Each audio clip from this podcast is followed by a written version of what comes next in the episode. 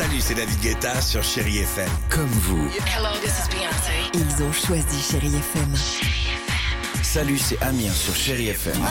Je sais tout de suite qui joue Chéri FM, même sans regarder, parce que la programmation, elle a tout de suite ce truc-là qui correspond à ce que vous dites du feel good. Écoutez Chéri FM et changez d'état d'esprit, d'aller mieux, d'être un petit peu plus heureux. Chéri FM, feel good music. Bonjour Joséphine Fontenot. Bonjour Alexandre, bonjour Tiffany. Bonjour Joséphine. Bonjour à tous. Euh, la météo du jour, les fortes chaleurs qui persistent. Hein. Et oui, aujourd'hui encore, il va faire très chaud. Les températures annoncées sont nettement au-dessus des normales de saison, avec notamment des pointes à 35-36 degrés du bassin parisien aux régions du centre. Les maximales du jour, 35 degrés à Bordeaux, 34 à Paris et à Clermont-Ferrand, 33 à Biarritz, 30 à Strasbourg, 28 à Nice et à Ajaccio, 26 degrés à Cherbourg. Côté ciel, le soleil est au rendez-vous. Quelques brumes possibles toutefois ce matin sur le Nord-Pas-de-Calais. Et à la une, ce drame dans les Yvelines, en région parisienne. Un adolescent de 16 ans est mort hier soir victime d'une collision avec une voiture de police à Elancourt. Le jeune homme conduisait un deux roues et aurait percuté une patrouille après un refus d'obtempérer. Deux enquêtes ont été ouvertes, dont l'une confiée à l'IGPN pour homicide involontaire. Dans cette affaire aussi, deux policiers ont été placés en garde à vue. Dans les Yvelines, toujours, le ministre de l'Éducation, Gabriel Attal, annonce l'ouverture d'une enquête administrative après le suicide mardi d'un adolescent, un jeune garçon de 15 ans victime de harcèlement scolaire qui a mis fin à ses jours à son domicile de Poissy. Selon les informations du Parisien, la première dame Brigitte Macron ira à la rencontre de la famille aujourd'hui. Dans l'actualité également, l'appel à l'aide des voix du 15, celles qui répondent lorsque vous appelez le SAMU.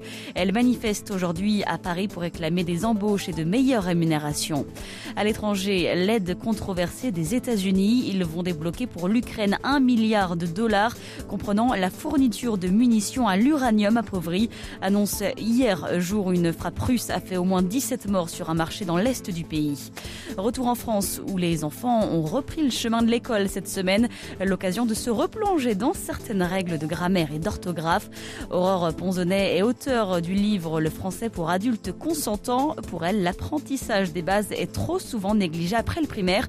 On l'écoute. J'aimerais beaucoup que, au début de chaque année scolaire, on se remette à refaire un peu de grammaire chaque début d'année scolaire et ne pas considérer que ça a été vu en primaire, donc c'est acquis pour la vie. Et je le vois bien en formation avec des adultes, ils sont vraiment ravis de refaire de la grammaire parce que ils se sentent plus solides, ils comprennent mieux euh, la phrase. Si j'ai plus les termes, bah, je peux pas analyser ma phrase, me relire et me corriger. Alors qu'à l'école, bah, on baigne dedans toute la journée. Des propos recueillis par Candice Riwell. Le français pour adultes consentants est donc disponible en librairie chez First Edition.